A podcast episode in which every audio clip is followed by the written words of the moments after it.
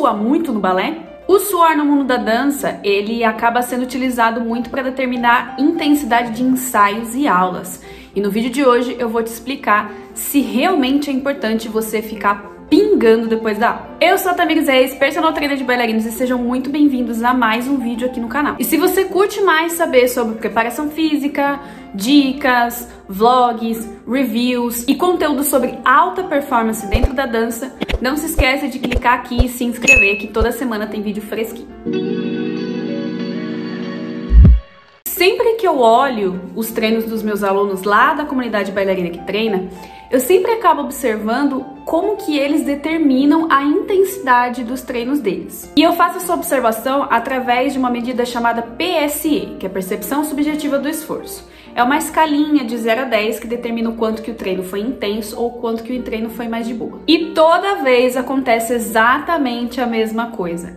Quando o aluno começa a treinar comigo, logo nos seus primeiros treinos, ele sempre coloca que a PSE dele fica ali no 2, que quer dizer um leve, num 3, que quer dizer um moderado. Só que o treino foi prescrito para ser entre 4, 5, dependendo até do treino de cardio, ele pode chegar num 6 ou enfim, depende muito da percepção de esforço da pessoa. E sabe por que, que eles colocam 2 no treino?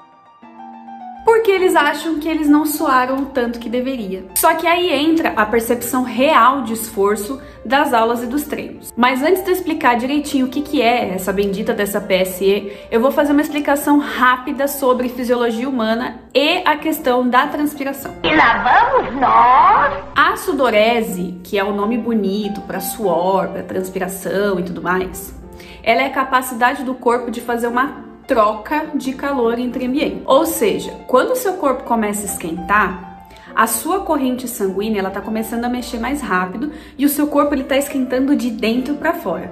Só que para ele continuar funcionando, ele precisa resfriar um pouco e é por isso que a gente acaba transpirando para poder fazer essa troca de temperatura com o ambiente para que a gente não morra, né? Enfim, é, queimado por dentro, digamos assim.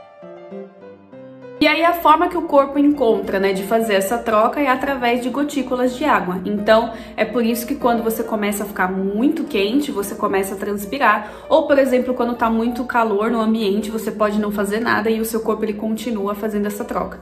Por quê? Porque para os seus órgãos funcionarem de uma maneira correta, para não ter nenhum problema, ele precisa estar tá numa temperatura ótima. E aí a gente precisa ter esse sistema de refrigeração natural para que você não entre em nenhuma falência e tudo mais.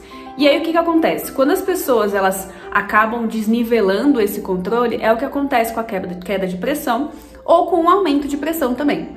Então, quando não tem essa troca tão eficiente, ou às vezes a pessoa não está hidratada e tudo mais, aí tem esses problemas da pessoa desmaiar com pressão baixa ou desmaiar com pressão alta. Então é por isso que quando tá calor a gente acaba transpirando mais e no inverno a gente transpira menos. Porque enquanto no calor a gente precisa dessa troca rápida de, de temperatura, né? A gente precisa desse resfriamento.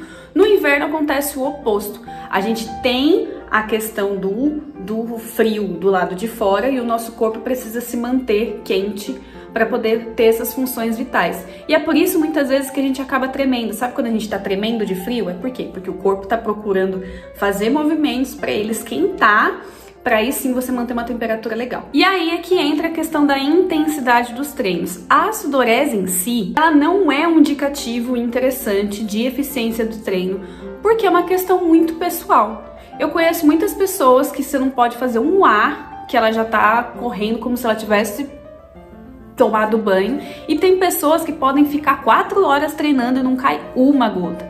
Então, o suor em si, ele não é uma medida interessante para a gente calcular a eficiência do treino. E detalhe, quando você está transpirando, você não está perdendo peso, você não está perdendo nada disso você está simplesmente perdendo água, ou seja, você está ficando desidratado. Então é por isso que eu não gosto particularmente daquelas calças que fazem a gente ficar parecendo, sei lá, um saco de lixo, né? Que o pessoal fala que é para emagrecer e tudo mais, ai, que não sei o que, para suar. Gente, isso não tem nada a ver. Não é transpirando que você vai perder a sua gordura.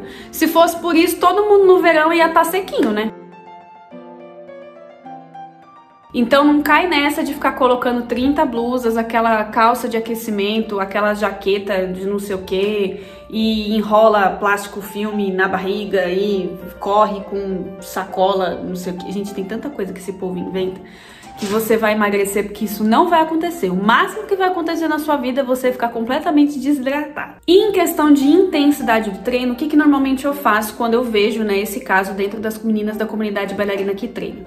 Quando eu pergunto para elas qual foi a sensação que elas tiveram no treino, não é baseado no suor, é baseado no esforço que ela fez durante o exercício. Mais ou menos aquela sensação de queimaçãozinha, sabe? Quando você faz muitas vezes, por exemplo, um fondue, que aí a sua panturrilha parece que ela tá queimando. Então, é baseado naquele esforço muscular e não se a pessoa tá suando 50 litros. E aí, baseado nisso, né, automaticamente lá na avaliação do aplicativo que elas usam, a percepção do esforço muda, né? Porque elas acabam entendendo que não é o suor que vai determinar, e sim o esforço muscular. E aí é automático, gente. O que era 2 passa para 4, 5. Já saiu já uns que o pessoal fala que o esforço foi 7. E aí elas acabam me mostrando efetivamente se o treino ele tá bom, se o treino tá muito pesado ou se o treino tá efetivamente leve mesmo. Porque acontece, né? Às vezes a gente calcula e a pessoa já tem uma capacidade física interessante a gente pode pegar um pouquinho mais pesado nos treinos. Só que infelizmente, dentro do balé, a gente tem essa cultura de que nossa, Hoje a aula foi maravilhosa. Meu Deus do céu, olha como eu estou pingando. Nossa, a aula foi incrível. Sendo que não tem nada a ver, gente. Até porque se a gente for pensar em esforço muscular, quando a gente trabalha a força pura, de fato, a gente tem cargas altas para maior tempo de descanso. Então, por exemplo, quando você vai fazer um treino lá na musculação, que você coloca uma carga legal, e aí você faz X repetições, enfim, e você tem lá um minuto, um minuto e meio, dois minutos de descanso, é óbvio que não vai dar tempo de você transpirar. Porque só esse período de descanso, quando você começa a ficar suado, o corpo já entende que aqui, ó, tá tudo tranquilo, tá tudo na temperatura ideal. E isso não quer dizer que o treino foi ruim. Por quê? Porque você está trabalhando o esforço mecânico e não o esforço metabólico. Ah, agora eu entendi! Então não espera que o seu treino seja eficiente baseado no seu suor. Não fica lá 40 minutos na esteira, 30 minutos na bike três horas no elíptico. Ai, meu Deus, porque eu estou suando. Analise o seu esforço muscular diante daquela prática. Para aí sim você poder entender o quanto que foi a sua percepção de esforço de verdade. Mas só um adendo. Sentir o movimento não quer dizer efetivamente sentir dor. Existe um abismo gigante entre o esforço de trabalho e o esforço de machucado, gente. Precisa ficar muito atento a esse tipo de coisa. Se você tá fazendo um movimento que está doendo, ele não está certo. Se você está fazendo um movimento e você está sentindo uma queimação, um cansaço da região, é diferente. Dor é diferente de esforço, então presta muita atenção no que vocês estão fazendo.